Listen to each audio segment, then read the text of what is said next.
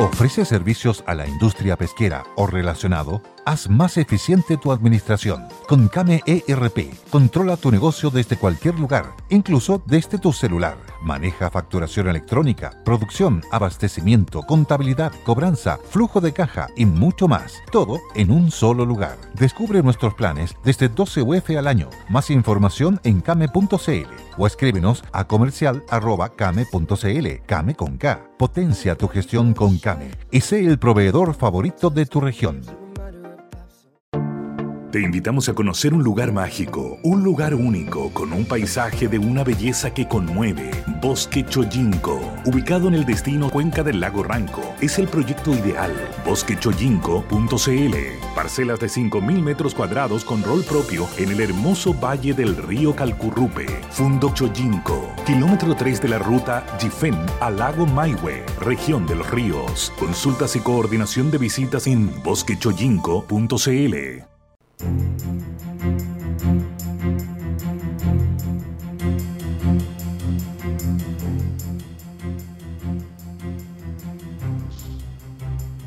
Muy buenas tardes, bienvenidos. Estamos comenzando una nueva semana en un nuevo mes. Hoy sí que tenemos hartas noticias que comentar. En Buenas tardes Mercado vamos con los titulares. Banco Central informa que durante el mes de marzo la economía chilena se contrajo en 3,5%. Y las tensiones americanas y chinas hacen un mal favor al mercado chileno bajando el precio del cobre hoy día. Ministro Briones critica duramente la actitud de Cencosud al repartir parte importante de las utilidades del año pasado, cosa que fue respondida también por la empresa aclarando que aparentemente no es como se ha comentado en todos lados. Vamos a estar abordando eso y mucho más hoy en Buenas tardes, Mercado.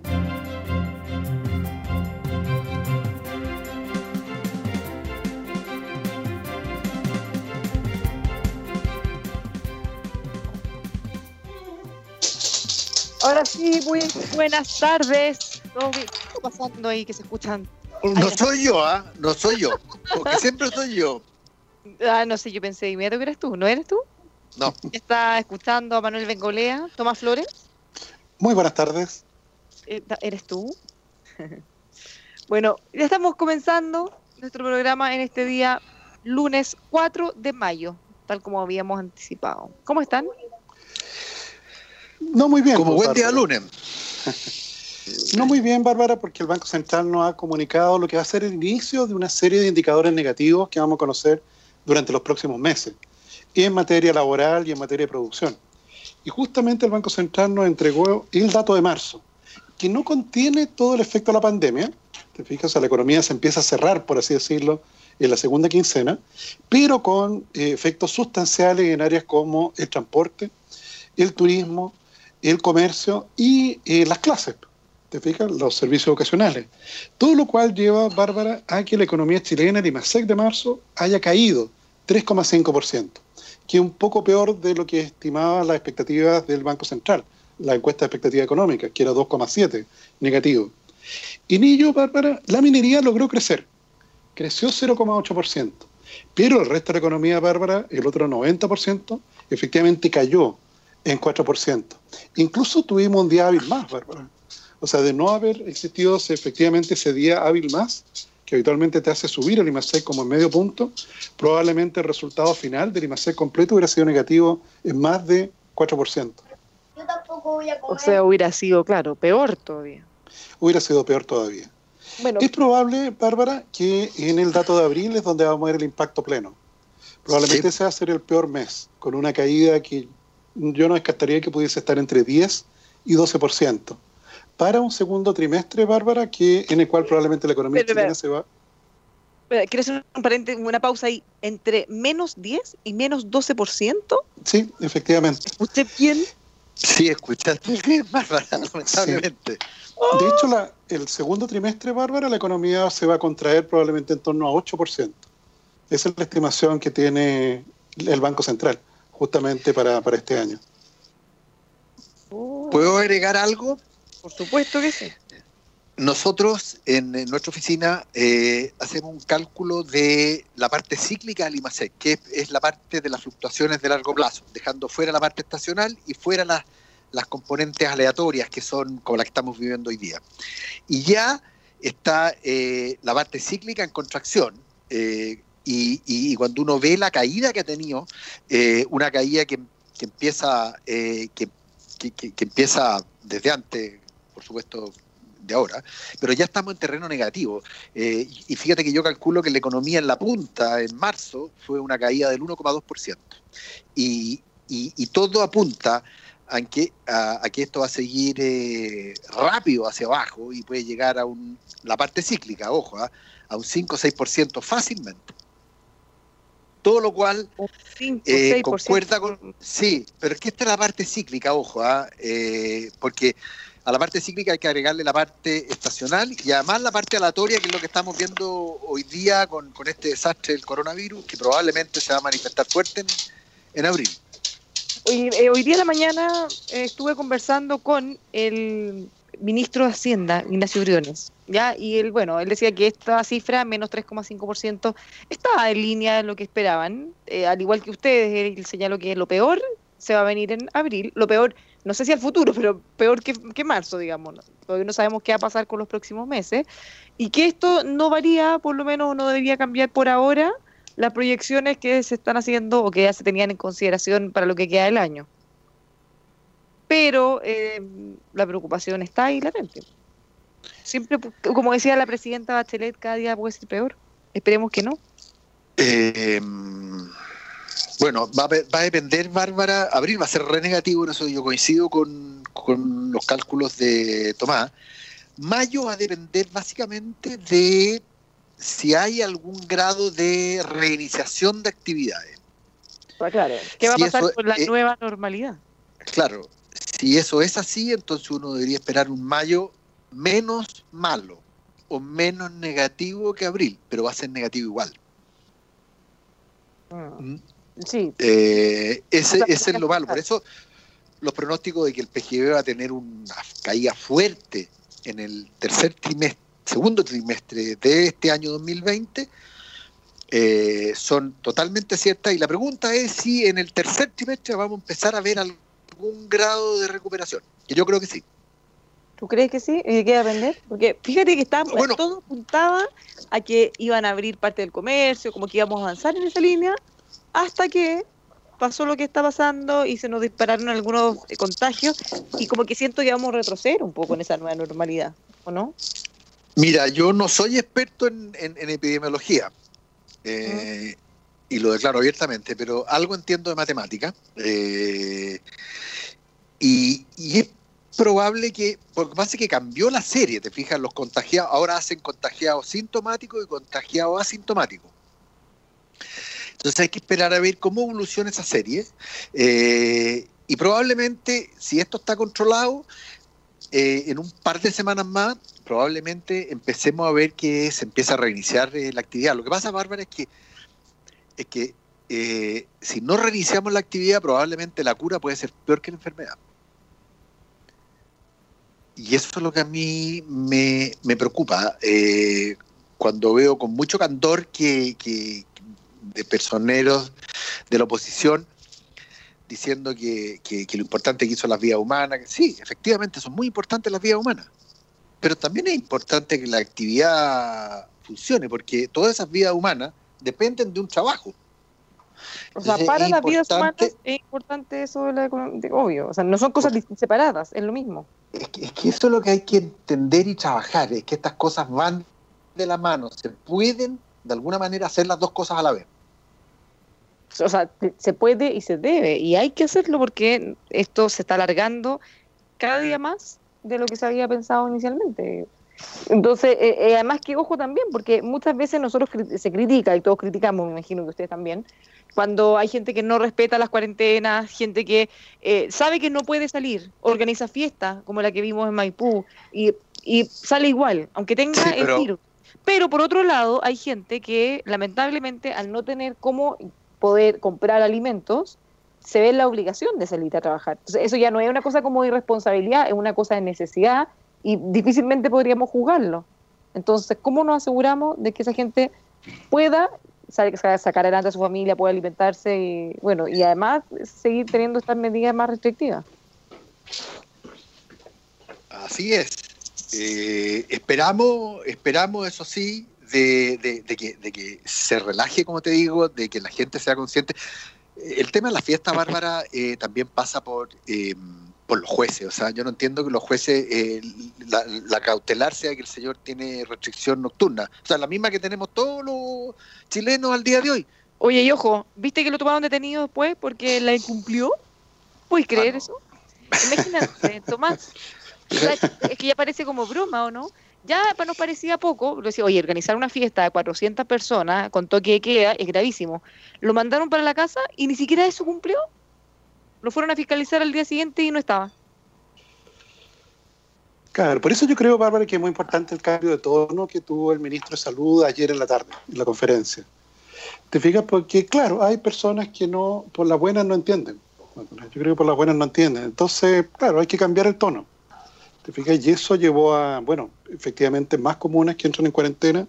Y vi también eh, al Ministerio de Salud cerrando locales que efectivamente no cumplían ninguna, ninguna de las normas que se han sugerido. Bueno, pero eso también da rabia, porque al final es como el abuso nos lleva al extremo. Eh, en la medida que nosotros seamos responsables, que seamos capaces de tener, no sé, un comercio abierto, y no estoy hablando necesariamente de centros comerciales, estoy hablando de otro tipo de comercio que ahora también va a estar cerrado. Si la gente, en vez de salir a vitrinear, caminar, aglomerarse, no respetar las normas, no ponerse mascarilla, o sea, no estamos preparados y eso al final va a terminar impidiendo que tengamos una mínima, mínima normalidad que le permita a todos sus emprendedores seguir avanzando, o por lo menos tener algo para llegar a fin de mes. Así es.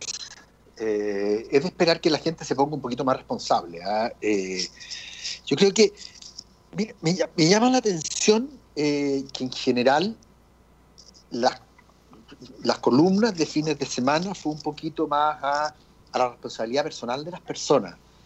Eh, porque la verdad que esto, está bien que, las reglas sean de una forma, pero, pero, pero uno sabe, ¿no es cierto?, de que este bicho maldito es súper contagioso. Entonces, eh, por más que a uno lo dejen salir, ¿no es cierto?, le permitan salir, uno también tiene que ser consciente de que uno tiene que minimizar al máximo esa salida.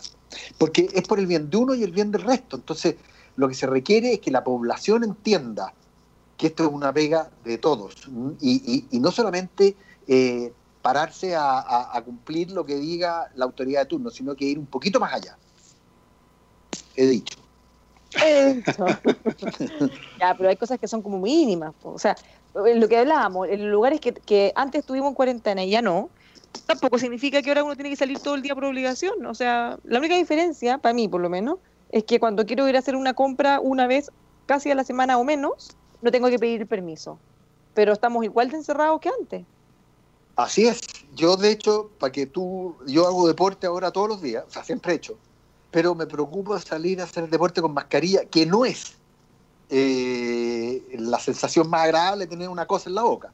Pero lo hago porque, por seguridad mía, fijáis? Eh, eso es lo que yo digo. O sea, nadie me dice que tengo que andar con una mascarilla si salgo de la puerta de mi casa. Pero es obvio, ¿te fijáis? Que uno tiene que usarla. Y la uso y la voto, porque las materias son desechables.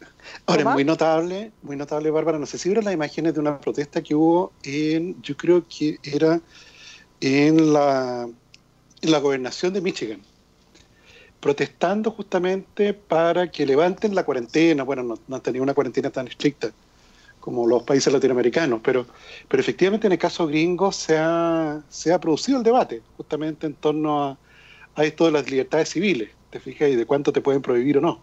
Entonces, por eso yo siempre les cuento una anécdota que vi en su oportunidad cuando hubo un tornado cerca de Miami, en donde efectivamente la autoridad, el gobernador dijo, yo, tienen que abandonar ese vecindario, y hubo gringos que dijeron que no, que no lo podían obligar a salir de su casa, y efectivamente, según la regulación americana, no se puede. Entonces el gobernador, la gobernadora en esa época, dijo, bueno, efectivamente no los podemos obligar a salir, por favor, con algún lápiz a pasta de tinta indeleble, por favor, en alguna parte de su cuerpo, inscriba el número de seguridad social. De manera tal de que, lo, podamos identificar después. Entonces, claro, en el caso americano tienen un poco eso de usted tiene derecho a ser estúpido, digamos. Sí. Y morir por Eh, ello. Pero, Pero nosotros, sabe- hemos hecho, nosotros hemos hecho eh, uso de ese derecho últimamente en algunas oportunidades. O exactamente. sea, algunos lo han abusado, ¿ah? Algunos lo han abusado. Eso creo, Tomás, que es la primera enmienda, entre otras Sí. cosas, de la Sí. Constitución, la libertad, y los gringos la respetan a rajatabla. Eh, tú, contabas, tú has contado mucho el cuento de esa bebida energizante que dice que, que te da alas y que hay un juicio porque no te dio alas. Sí, pues hubo sentencia. Fue un Hubo juicio sentencia. sentencia. Sí, Y tuvo que indemnizar la compañía. así es. No, claro. No, pero lo que me sorprendió también, también ustedes ven allá cómo es la ley de control de armas diferente en cada estado. No sé si se fijaron que los que iban a protestar al Capitolio del estado de Michigan iban con su fusil colgado al hombro. Entonces, claro, son realidades que, que, que, claro, nosotros estamos mucho más lejanos. Probablemente nuestra institucionalidad mucho más cercana a la, a la, a la, a la continental. Pero incluso en el caso del viejo continente hay países que de hecho no suspendieron clase nunca. No. Entonces, claro, lo que pasa es que estamos todos como mirándonos un poco a ver de cuál es la mejor receta en términos de cómo enfrentar este bicho maldito.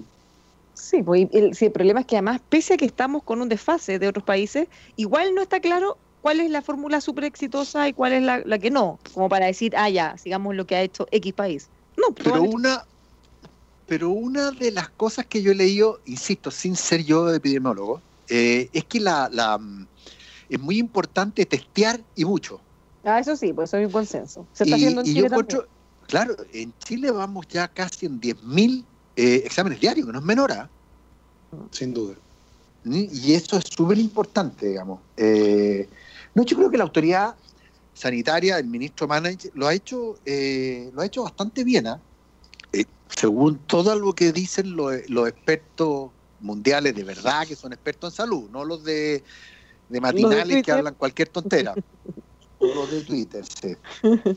Bueno, quiero volver un segundo eh, al, al IMASEC. Eh, Tomás, si hacemos un desglose, ¿qué encontramos? Porque tenemos este menos 3,5, pero si lo empezamos a dividir y a picotear, vamos a ver realidades bien distintas. Sí, fue, bueno, como les contaba, la minería creció 0,8, pero el mundo no minero cayó menos 4%.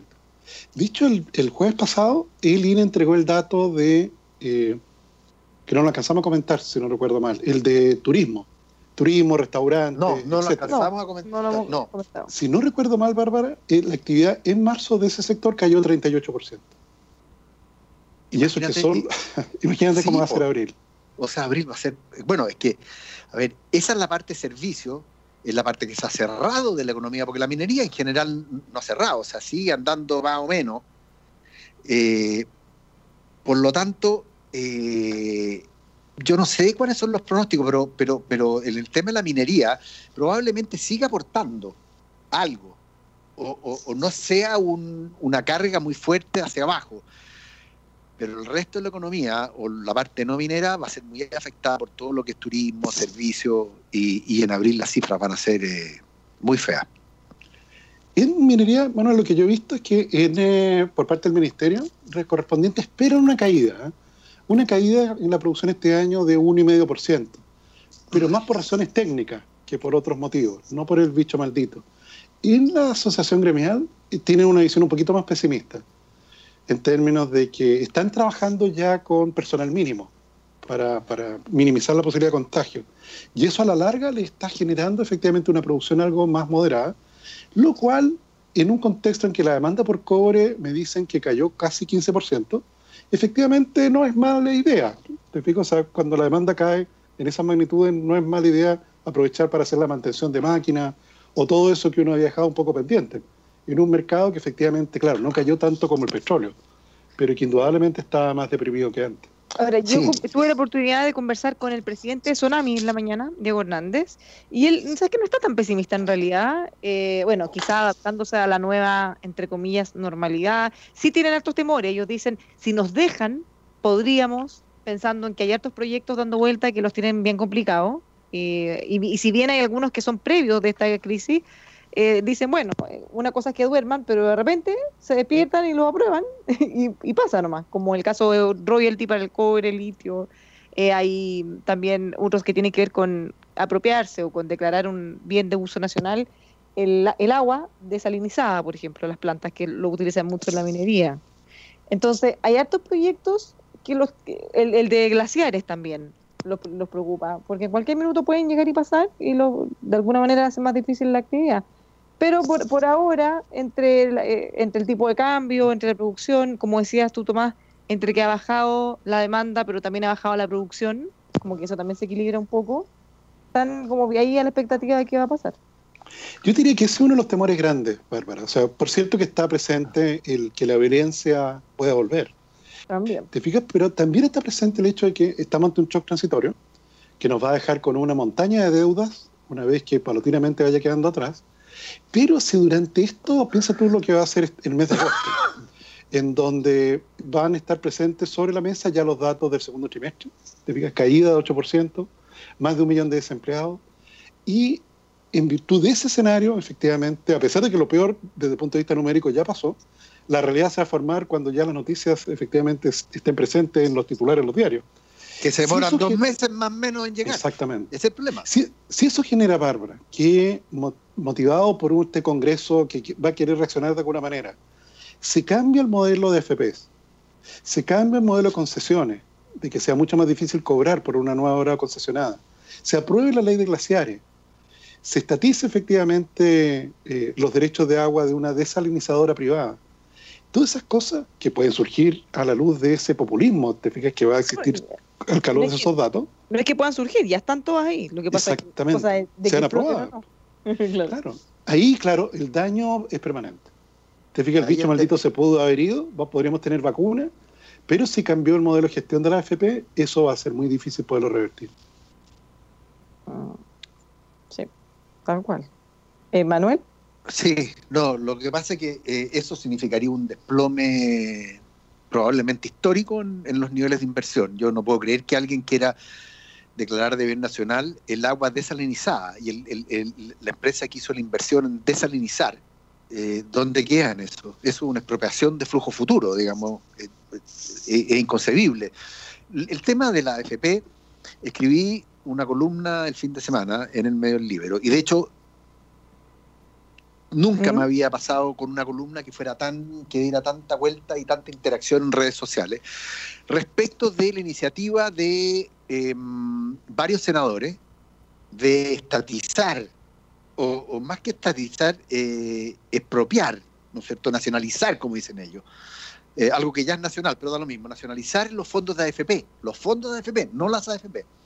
Una iniciativa, por supuesto, que tenía eh, el respaldo del el embustero del señor Mesina, eh, por supuesto con eh, la servilidad un tanto torpe de algunos senadores, como por ejemplo el senador Navarro, la senadora Proboste, que me llama mucho la atención. la democracia cristiana, inclusive después los senadores de democracia cristiana dieron vuelta a un tuit promoviendo este tema. Y yo me pregunto, esto significa que le van a sacar, le van a expropiar el ahorro a más de 10 millones de personas, que no digamos que son 10 millones de personas de alto patrimonio, no, son 10 millones de trabajadores, eh, algunos eh, de mucho esfuerzo, y se los van a expropiar contra una promesa, contra una promesa, o sea, yo creo personalmente eh, de que eso es inconcebible, eh, no, no logro entender, eh, no me extraña el senador Navarro, para serte bien franco, ni, ni, ni, ni, el senador Latorre de, creo que el senador Latorre del Frente de la Revolución Democrática. Sí, pero sí me extraña de eh, una senadora demócrata cristiana, de la senadora Proboste. algo que no logro entender. me da esperanza de que eh, en las redes el tema fue muy, muy, muy, eh, mucha interacción, mucha, mucha, mucha como, como rabia de gente que tiene su ahorro, que sabe que son de ellos y, que trata de defenderlos a como de lugar de este populismo arcaico de, de, de, cierta parte de la oposición a este gobierno. Tomás.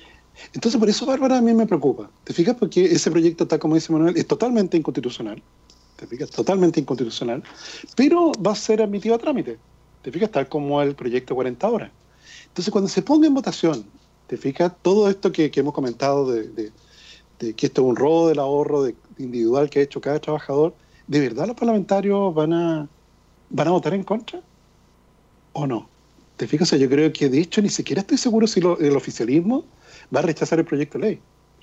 Es cosa recordar la actuación de, no, de la diputada Sandón, por ejemplo. ¿Te recuerdas? Efectivamente, también apoyando proyectos inconstitucionales. Claro, uno, uno que quería poner el ingreso mínimo en 550 mil pesos, algo así, ¿o no? ¿Te fijas? Y desafiando al tribunal, o sea, desafiando al gobierno de que la llevara al tribunal constitucional. Entonces, eh, eh, este, este, efectivamente, este frenesí.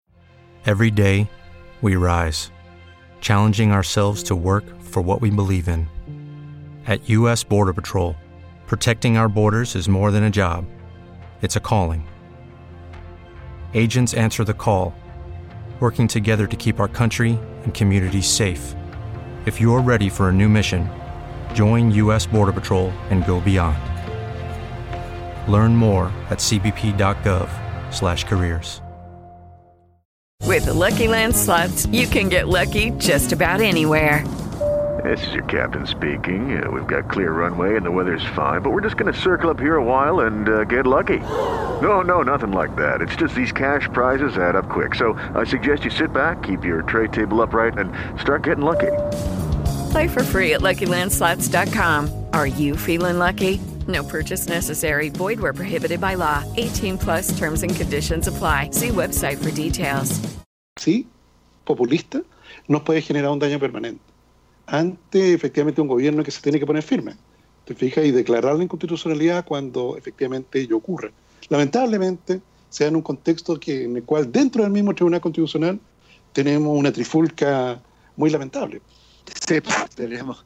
Entonces, sí, es un mal momento en todos lados. Es muy mal momento, por todos lados. Bueno, vamos a seguir discutiendo esto. Ahora, eh, los promotores de esa idea dicen que en el fondo ellos no buscan expropiar, que eso es una falsedad, porque ellos eh, están buscando instaurar eh, cuentas nocionales. a ver, eso, eso de las cuentas nocionales es una estupidez que inventaron en Suecia, que, no sirve para nada. Que, que, que la noción de cuánta plata tendría eh, en el evento que le pase la plata al gobierno. A ver, a, mí me a, mí me quieren... claro, a mí me quieren convencer de que yo le pase la, mis ahorros previsionales al gobierno para que lo administre. No, no. Por ningún motivo. O sea, porque ¿sabéis lo primero que van a hacer? Van a decir, oye, financiemos al Banco Central para que financie algunas cosas cómodas para, para, para cualquiera, digamos. ¿Qué van a hacer? O sea, por ningún motivo. La gracia de los sistemas exitosos en el mundo es que han logrado mantener una independencia entre la administración de esos recursos y la clase política. Lo dijo un premio Nobel de Economía que escribió Diamond, que escribió sobre el tema, experto en materia previsional, que dijo que la única forma de, tener sistemas exitosos era evitar que los fondos de pensiones fueran capturados por los señores políticos. Entonces a mí, a mí me dicen que, que los señores políticos van a administrar mejor no, yo no. Es muy, es muy importante ahí, Bárbara, la experiencia argentina. ¿Ok? Nos comunicamos con. Claro, nos comunicamos con Ricardo López Murphy, este economista argentino, educado en la Universidad de Chicago, para que nos mande material de lo que fue la estatización de los fondos previsionales allá en Argentina. ¿Ok? En lo cual hoy día y gran parte del dinero está eh, invertido en bonos del Tesoro argentino. Claro. a, eso, a eso voy yo. Y no tienen un banco central independiente.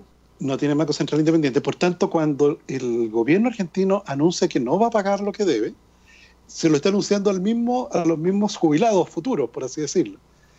También tú sabes, Bárbara, nos contaba que parte del dinero está invertido en infraestructura. Algo así como, ¿cómo se llama ese candidato, Bárbara, precandidato que quería construir un tren? Alberto Mayor. E-, ese estilo de cosas. El de, Arica, el de Arica Punta Arena. Que le decían que iba a tener déficit y decía que no importa que tenía una, podía tener una rentabilidad social eventualmente, ¿se acuerdan? Claro, también.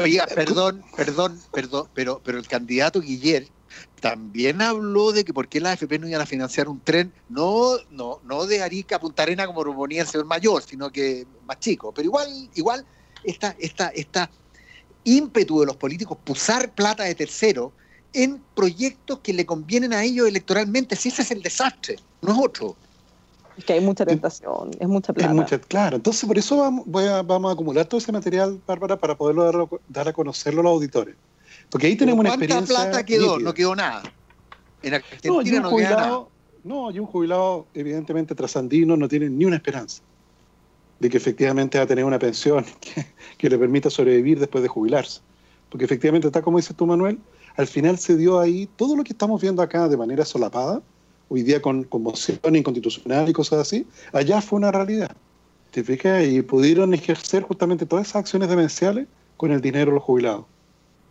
Ahora, uno se preguntaría, pensando en esto, eh, ¿Qué posibilidad hay, si es que llegara a prosperar una cosa así, que lo más probable es que no, porque el gobierno tendría que estar ah, de acuerdo?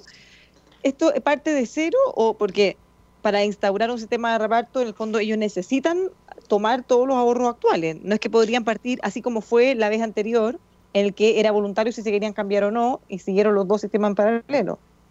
No, claro, se hacen de los fondos, Bárbara, estatizan los fondos, lo traspasan todo a un nuevo servicio público creado, una especie como de administradora previsional.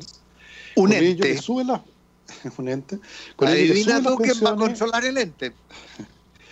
Con ello le suben las pensiones actuales a los jubilados, Bárbara, y empiezan a gastar los dineros.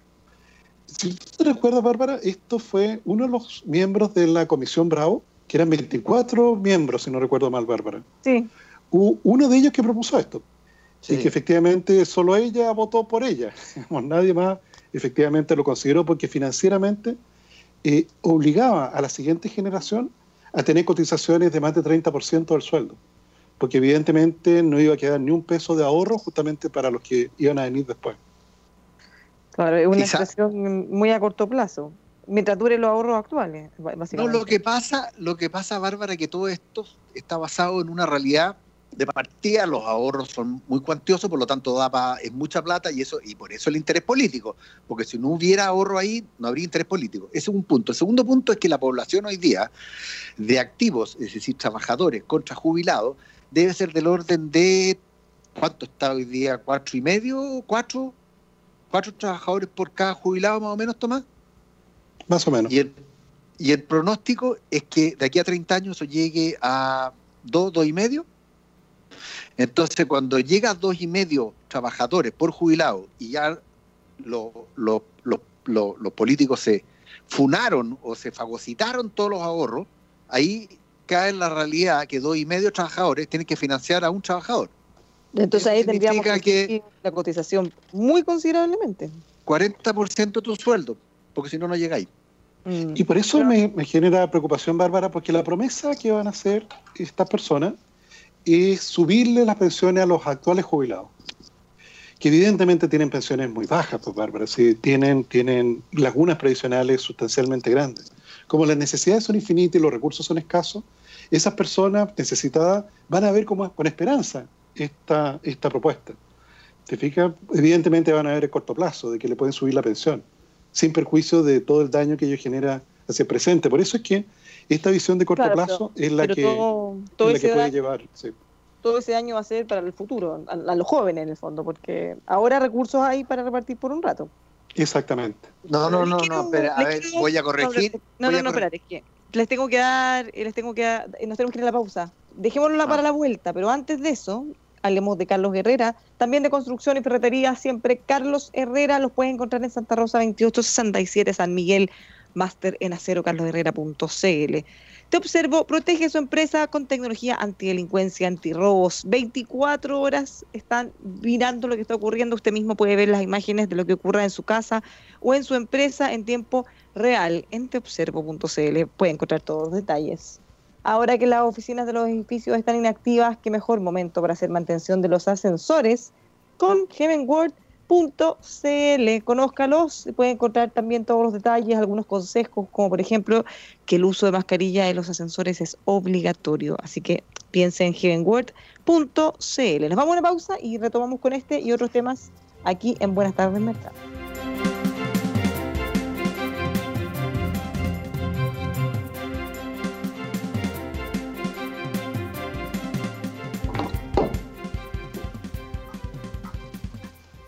Ya estamos de vuelta en Buenas tardes, Mercado. Le habla Bárbara Briseño este día lunes 4 de mayo junto a Tomás Flores y Manuel Bengolea. Eh, justo, justo antes de la pausa, tú querías decir algo, Manuel, respecto a lo que estábamos hablando de la discusión de las pensiones.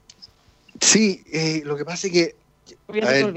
no, no, no, no, no me olvida. Tengo que, tengo que hacer un esfuerzo ingente para contener mi rabia ¿Ah? eh, y, no, y no forrarle un puñete a algún pelotudo que anda diciendo que quiere apropiarse de el ahorro de miles de chilenos. Y lo siento además por, por la gente joven que, que probablemente va a tener que destinar una cantidad de plata mayor a su jubilación, porque eh, al paso que vamos eh, van a tratar de, de, la propuesta de previsión previsional, que, que, no sé en qué está, el famoso ente, probablemente va a pasar al final del día en que va a ser más para reparto y, menos para cuentas individuales, cuando la mayoría de la gente, según las encuestas, quiere eh, la plata en la cuenta individual. Es que cuando uno le dicen lo de uno, hasta ahí no va a llegar lo popular y todo eso, ¿no? quieren que sea todo sí, de la solidaridad sí, y quieren que tome su no, no. es el, eh, eso en psicología se llama se llama displasia cognitiva. Se fija que la, la, gente quiere, pero, pero, pero no está dispuesta a asumir el costo. Y claro, todos quieren que sí, que sí, que reparta. Pero ¿a quién le sacamos para repartir? No a otro, no a ti. Pero en fin. Ahora, es muy interesante, Bárbara, un estudio que publicó el Mercurio durante el fin de semana, que elaboró la ah. Superintendencia de Pensiones, en relación, Bárbara, a los que se cambiaron de una cuenta a otra. Hoy día el sistema FP ofrece desde la cuenta A hasta la cuenta E. Son, si tú no dices nada, te asignan entre el fondo C y el fondo D según la edad que tú tienes. Pero efectivamente trató de medir la superintendencia qué ocurrió con aquellos que, por ejemplo, ante eventos negativos, eh, dio la orden de salirse del fondo donde estaba, ponte tú el fondo A, y correr hacia el fondo E. Y efectivamente el estudio determinó que el 75% de los afiliados que hizo eso, efectivamente perdió. O sea, va a tener una pensión más baja que si efectivamente hubiera tenido una conducta más reflexiva y hubiese mantenido sus ahorros en el fondo donde estaba mientras pasaba el, mal momento, esperando justamente que eso se revirtiese en el futuro. Qué buen estudio. Eso, sí, sí, yo lo, yo lo tuiteé, de hecho lo puse en mi Twitter porque me llamó la atención, y, casi 8 millones de traspasos, es, es, una salvajada. Y fíjate que dice que los afiliados se perdieron 5,6%, 5,6% de rentabilidad para su jubilación. Eso es cualquier cantidad cualquier cantidad, sobre todo para los más jóvenes. ¿ah? Eh, y eso, a ver, eh, en, en, finanzas hay muchos, muchos estudios sobre la posibilidad de alguien de achuntarle al mercado, como dicen algunos charlatanes por ahí, eh, entre ellos felices y forrados, de que ellos le achuntan al mercado. cargado hoy día el compañero Manuel Colea? Sí, es que ¿sabes lo que pasa? Es que las, no, es que las cosas hay que decirlas por su nombre el señor eh, de Felicia y Forrado eh, eh, es un charlatán. Nadie puede... a ver, este, yo soy profesor de finanzas hace más de 30 años.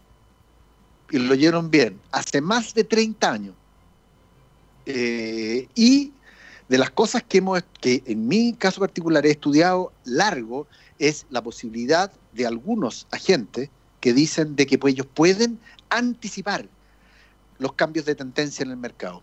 Y esto está demostrado desde gente como Ibbotson, que es un prestigiado profesor de finanzas, de que no es así, de que la rentabilidad de largo plazo, el 95% de la rentabilidad, se explica por decisiones, como decía Tomás, que han sido tomadas en su minuto y esperado a que éstas se den. Un porcentaje muy menor, muy, muy menor, es por otras razones. Pero, pero lo que no aporta, en definitiva, la rentabilidad es tratar de achuntarle a los cambios de mercado. Porque lo típico, ¿no es cierto? Uno se puede salir, le puede achuntar efectivamente. Se salió, la bolsa cayó, pero lo que no la achuntó fue a cuando la bolsa subió. Y te voy a dar un ejemplo súper fácil. en marzo probablemente muchos arrancaron. Puede acertar alguna vez, pero no todas, en el fondo. No, aquí, tú le puedes... A ver, aquí hay que acertarle a dos eventos, Bárbara. Vender caro y comprar barato. Claro, tú le puedes achuntar alguna, pero no le vas a achuntar a las dos. Porque el tipo que se salió en febrero y vio el desplome de marzo, en su vida en su día compró a finales de marzo porque estaba con pánico de comprar. Y resulta que si lo hubiera hecho, hubiera tenido una, una rentabilidad del orden de 14 a 15% en dólares. Solo, solo en abril. Mira lo que estoy diciendo. ¿ah? Esa fue la rentabilidad, aquí la tengo, fíjate, porque la guardé para esto. La rentabilidad, aquí la tengo, de los mercados en, en, en, en, en abril fue notable, fíjate. Y te las voy a dar al tiro. Aquí está. Estados Unidos, el, el SP500, 12,8% en abril. El Nasdaq de las compañías más tecnológicas, 15,5% en abril. Las, las, empresas pequeñas en abril, miren lo que les voy a decir, ¿eh? 13,7%. Eh, Europa, 6% en general. Alemania, 9%. Rusia, 10%. Asia Pacífico, ex Japón, 9,8%. China, 6,3%. Entonces, te fijas, todas esas rentabilidades, si tú vendiste en marzo o a finales de febrero y viste el descalabro que hubo en marzo, la mayoría, la gran mayoría no se atrevió a hacer nada y resulta que se perdió eso. Y probablemente, y probablemente entre hoy día, ya es muy tarde. Por eso te digo, Bárbara, no hay mejor receta y probada que quedarse tranquilo. Eh, lo quiero cambiar de tema porque nos queda poquito programa, ya, y a, a propósito también de unos dichos del ministro Ignacio Virone, aunque este es un tema que se venía arrastrando hace algunos días atrás, eh, a propósito de lo que está ocurriendo con la ley de protección del empleo y las empresas que eh, han repartido utilidades. Ya me gustaría que hiciéramos la precisión de que es obligación legal de las empresas abiertas a la, a la bolsa repartir utilidades, un 30% mínimo, pensando en los accionistas pequeños, ¿cierto?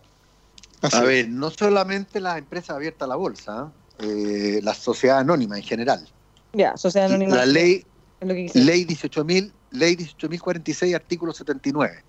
La única forma de no repartir dividendos es que por unanimidad los accionistas decidan no hacerlo. ¿Ya? Pero, y en esto, sí, pero, o sea, si hay un, si hay un accionista, claro, no, no, no, no, no, no, no, no, tú por ley, si espérate, espérate, por ley tú tienes que repartir un mínimo de 30% de la utilidad del ejercicio anterior. La única forma de no hacerlo es que el 100%, unanimidad de los accionistas, decida no hacerlo. En una empresa abierta a la bolsa, basta que un accionista con una acción diga, no, yo no quiero, y con eso eh, te bloquea y tú te estás obligado a repartir a lo menos 30%. Pero ojo, no estoy defendiendo... Dale tomada, dale tomada. Sí, y que quería aportar unos datos, Bárbara, porque efectivamente el del Banco Chile, por ejemplo, Bárbara, ¿Mm? los 10 principales accionistas del Banco Chile tienen el control del 82% de la propiedad. ¿Ok? Ahí están los controladores. ¿Ok? Pero, y aquí Manuel te va a recordar de épocas pasadas, ¿sabes, Bárbara, cuántos accionistas minoritarios tiene el Banco Chile? 12.000 12.063 eh, accionistas minoritarios. Eso Más de 12.000 uno, personas. Un, o sea, uno de nosotros podría ser. No estoy sí. pensando en la AFP, estoy pensando en que alguno quisiera no. tener acción y podrías tener unas poquitas. Claro, Dicho, Bárbara, puedes tener mil acciones del Banco de Chile, que sí, son pues. alrededor de, creo que 80, 90 mil pesos. Ese es el valor. Claro, eh, y con eso puedes bloquear. Claro, sí. ¿te recuerdas tú, Manuel, cuando estaban las juntas de accionistas en los años 80 del Banco Chile? Y sí, siempre se levantaba este que era dueño de Panantur. León Kotliarenko. que tenía un, siempre un canario sí. a la entrada de la tienda. El canario electrónico de Panantur. O sea, cuando pensamos en accionistas, Bárbara, no son personas de, algunos lo pueden ser, por cierto, de gran patrimonio. Probablemente ellos son controladores.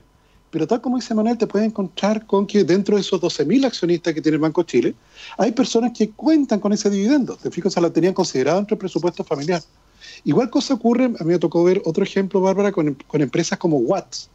Te fijas, en el caso de Watts tiene más de 2.000 accionistas minoritarios. Tú los veías cuando llegaba la Junta Accionista y tú no dices que esta es una persona muy adinerada. Te fijas, o sea, el dividendo efectivamente es relevante para él. La papelera, Bárbara, tiene más de 21.000 accionistas minoritarios. ¿Okay? Entonces, cuando uno hace estas leyes con, como, con caricaturas, pensando de que los accionistas son todos personas muy ricas, te fijas que fuman habanos y comen unicornio, te fijas una vez a la semana, eh, no es así, pues. te fijas, o sea, accionistas minoritarios, como dice Manuel, son personas que en su momento, sobre todo en la época del capitalismo popular, efectivamente pusieron algo de dinero en comprar acciones de una compañía. Sí, porque en algunos casos, de hecho, algunos tuvieron la, inteligencia de cambiar parte de, su, de los derechos que tenían en caso de que lo, de, que lo echaran la indemnización por año de servicio, la cambiaron por acciones. Eh, una, una inversión que en algunos casos significó multiplicar por mil. Ojo. Eh, entonces, efectivamente, no todos los accionistas en las empresas, como dice Tomás, son grandes inversionistas. No, no, no. de hecho, yo tengo, yo, yo tengo, yo tengo acciones y no soy un, un, ¿no? Con suerte me da papocha. No, no me da tiburón. Ya, pero pensando en ellos, pensando en estos pequeños, es que se hace esta obligación porque bueno, si está tu plata, tu poca plata ahí, obviamente quizá hay gente que necesita retirar esas utilidades. No bueno, y... yo, ya, pero yo quería ir a propósito de esto a lo que pasó con Sencosud, porque el ministro Briones la mañana fue súper duro en una entrevista conmigo en Emol TV, que la pueden revisar en emol.com. Ahí mismo está la pantallita. Eh, dijo que no se entendía que era el colmo, porque además la obligación legal es un 30%, y ellos están retirando casi, casi tres veces la obligación legal. Sencosud eh, vio un comunicado también eh, explicando que eh, las filiales que se acogieron a la ley de protección del empleo, o sea, que suspendieron trabajadores, no están repartiendo dividendos. Claro, porque uno habla de Sencosud como un todo, pero esto lo componen varias empresas. ¿Qué les parece? Tomás. Como decía mi abuela, el que se excusa se acusa. Tomás. no, no, pero vale, es importante la aclaración. Sí. Es importante. Sí. Está bien, pero, pero, pero yo, a ver, en esto comparto algo con el ministro. Yo creo que eh, en las circunstancias actuales uno tiene que ser cuidadoso, no solamente de lo que son sus derechos, sino de que la forma también toma. Y aquí yo creo que una falla en la forma de, de Sencosud, convengámoslo. es mi opinión, por lo menos. Yo creo que una falla en la forma, ellos deberían haberlo hecho de otra manera. Eh, si tuvieron una empresa que se acogió a, la suspensión de trabajo, eh, el que maneja el grupo debería haber tenido en consideración eso y haber dicho, ok, ¿cómo hacemos esto? Pero aquí estamos hablando de, no solamente el mínimo legal, sino que bastante más allá del mínimo legal. Yo creo que la, está en su pleno derecho, eso es un hecho, pero la forma no fue la buena. ¿Más? Y con esto nos vamos. No, bueno, eh, eso es parte, no sé, Bárbara, si se va a discutir hoy día en la comisión, justamente esta prohibición. Eh, sí, debería discutirse hoy día, yo creo. Probablemente. Eh, bueno, de hecho, Evópoli iba a pedir al gobierno también que se tomaran medidas. Bueno, y una cosa que reclamaba el ministro, que igual tiene un punto, es que más allá de este caso puntual, si uno mira la escena completa, la gran mayoría de las empresas que se acogieron son, la gran mayoría, estoy hablando un 95%, son medianas o pequeñas. Eh, ni una de las que han repartido también han repartido, en el caso de LAM, por ejemplo, que no pudo detenerlo, porque se necesita, como comentábamos, el 100%, y eso es prácticamente imposible. Eh, reparten como la obligación, pero no un porcentaje tan elevado que genera que la gente se moleste. Claro, y hay que tener cuidado, Bárbara, porque claro, si esto lo hacen extensivo a todas las empresas, sociedades anónimas abiertas, cerradas, en comanditas, etcétera, y te va al, microemprendimiento, el retiro que hace ese emprendedor es su único sueldo. Exacto. Entonces, claro, si el dueño de un café, Bárbara, se acoge a la ley de protección del empleo y le dice, amigo, usted no puede retirar nada a la compañía, lo dejaste sin sueldo a él también. O sea, hay que revisar muchos detalles, claro. También decía el ministro, ojo, hay que mirar, porque no es lo mismo que una empresa se acoja en un 5% o en un 10% de los trabajadores o en un 1% a la suspensión. O sea, hay que, hay que mirarlo con cuidado y, con todos los detalles. Lamentablemente, Bárbara, esto políticamente eh, eh, es un tema espinudo eh, el, y, y en las circunstancias actual es difícil, porque aquí es lo típico, nadie quiere cargar con el costo de esto. Entonces, y, cuando los políticos meten la mano, yo encuentro que de repente como que enredan más, eh, lamentablemente. Vamos a ver qué pasa. Porque como dice Tomás, para un empresario chico, que, que, que es su sueldo, dejarlo sin sueldo, dejarlo sin, o sea, dejarlo sin dividendo, dejarlo sin sueldo. Es difícil. No estoy hablando de un gran empresario, estoy hablando de una persona que tiene una empresita chica con cuatro personas complicado. Claro, claro. ¿Cómo, ¿Cómo, llega él a fin de mes? Bueno. Vamos a estar comentando esto y muchos temas. Hoy día, al final, estábamos tan, en, tan embalados en estos que no abrimos la línea, pero mañana sí van a poder seguir comentando y mandándonos preguntas. Todo. De hecho, se nos pueden mandar si quieren en mi Instagram, arroba Bárbara Briceno K. Les doy unos consejos: Escuela de Instrucción de Vuelos, Manotara Servicios Aéreos, Formación Integral para Pilotos Civiles, también varios servicios para que usted pueda, por ejemplo, trabajar en la agricultura con helicópteros y con aviones. Manutara Servicios Aéreos.cl Liquimoli, como siempre, eh, la mejor inversión para su auto, para que pueda tener el mejor rendimiento, para que eh, tenga también una extensión de la vida útil de su vehículo. Liquimoli.cl, lubricantes alemanes que están en presentes en más de 120 países, incluyendo Chile. Toda la información, liquimoli.cl. En Difor Las Condes están atendiendo, aprovecha hasta un 27% de descuento en la compra de su Ford en la reapertura de la sucursal de Avenida Las Condes 8744. Tienen ventas, servicio técnico y una sucursal también eh, con una división de vehículos usados. Los encuentra en difor.cl, Difor Mejores Negocios, hasta 27% de descuento. Ya, Tomás y Manuel, ha sido un gustazo. Nos encontramos mañana aquí a las 2 de la tarde. Hasta mañana. Ok, hasta mañana.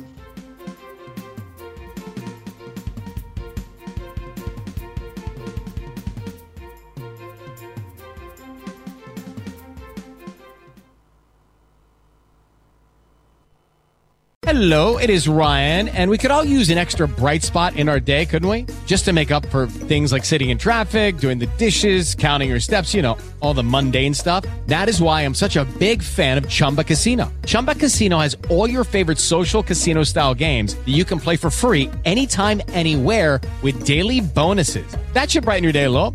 Actually, a lot. So sign up now at chumbacasino.com. That's ChumbaCasino.com. No purchase necessary. VGW. Void were prohibited by law. See terms and conditions. 18 plus. With Lucky Land slots, you can get lucky just about anywhere. Dearly beloved, we are gathered here today to... Has anyone seen the bride and groom? Sorry, sorry, we're here. We were getting lucky in the limo and we lost track of time. No, Lucky Land Casino. With cash prizes that add up quicker than a guest registry. In that case, I pronounce you lucky. Play for free at LuckyLandSlots.com. Daily bonuses are waiting. No purchase necessary. Void where prohibited by law. 18 plus. Terms and conditions apply. See website for details.